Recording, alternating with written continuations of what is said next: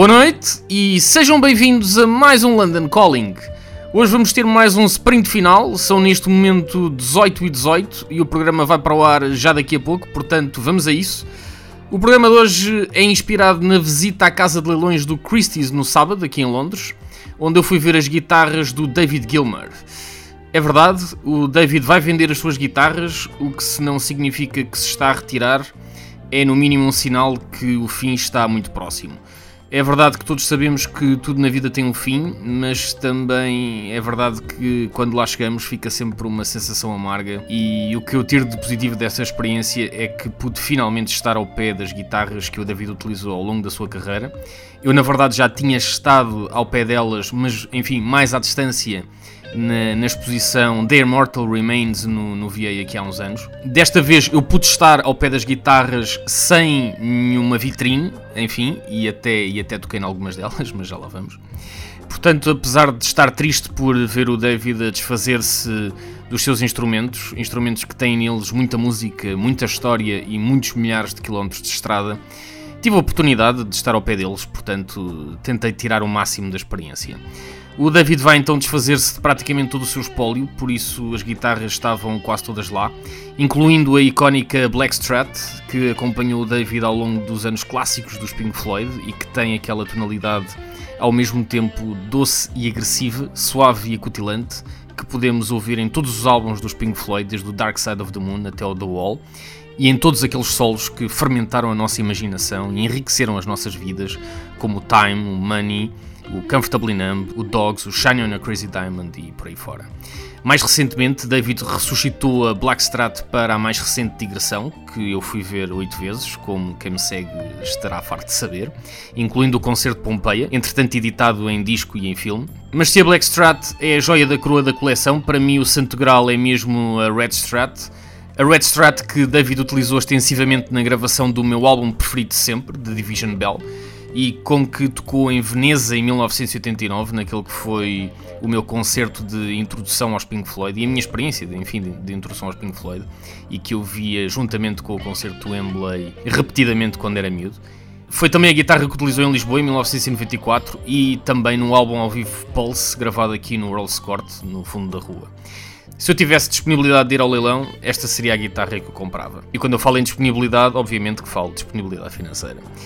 Sem poder comprar as guitarras do David, pelo menos pude estar perto delas no sábado. Estive então duas horas a olhar para a Red Strat, vi de perto todas as nuances, todas as pancadas que ela já levou, e acreditem que não foram poucas.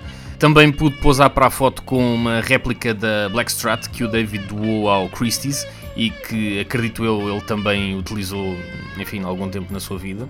Levei minha t-shirt do Animals, uma réplica da que o David utilizou na gloriosa digressão do Animals de 1977, e posei com a guitarra como se estivesse a tocar o solo do Comfortably Numb para um mar de gôndolas à minha frente e a Praça de São Marcos ao fundo em Veneza.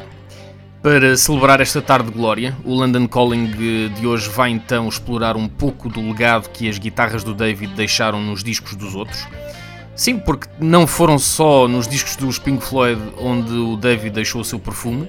Desde os anos 70 que o David colaborou extensivamente com outros artistas, espalhando a sua magia pelos álbuns dos seus amigos.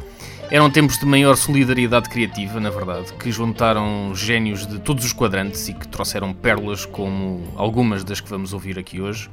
Começamos o programa com uma série de colaborações de estúdio e depois damos um salto até às aparições especiais ao vivo que David foi fazendo ao longo dos anos. O programa chama-se A with God, numa referência ao tema de Kate Bush que David tocou ao vivo com ela, e claro, ao facto de David ser um deus entre os mortais, o deus da guitarra, ontem, hoje e sempre. Vamos a isso.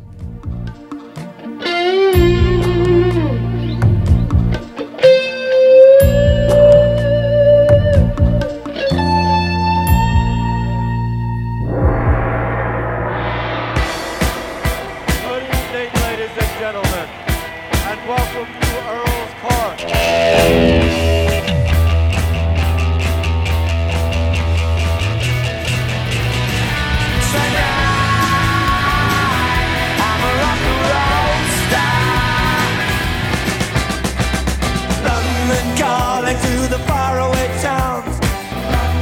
has it all got to be so terribly loud? Cause London is drowning I, I live by the river.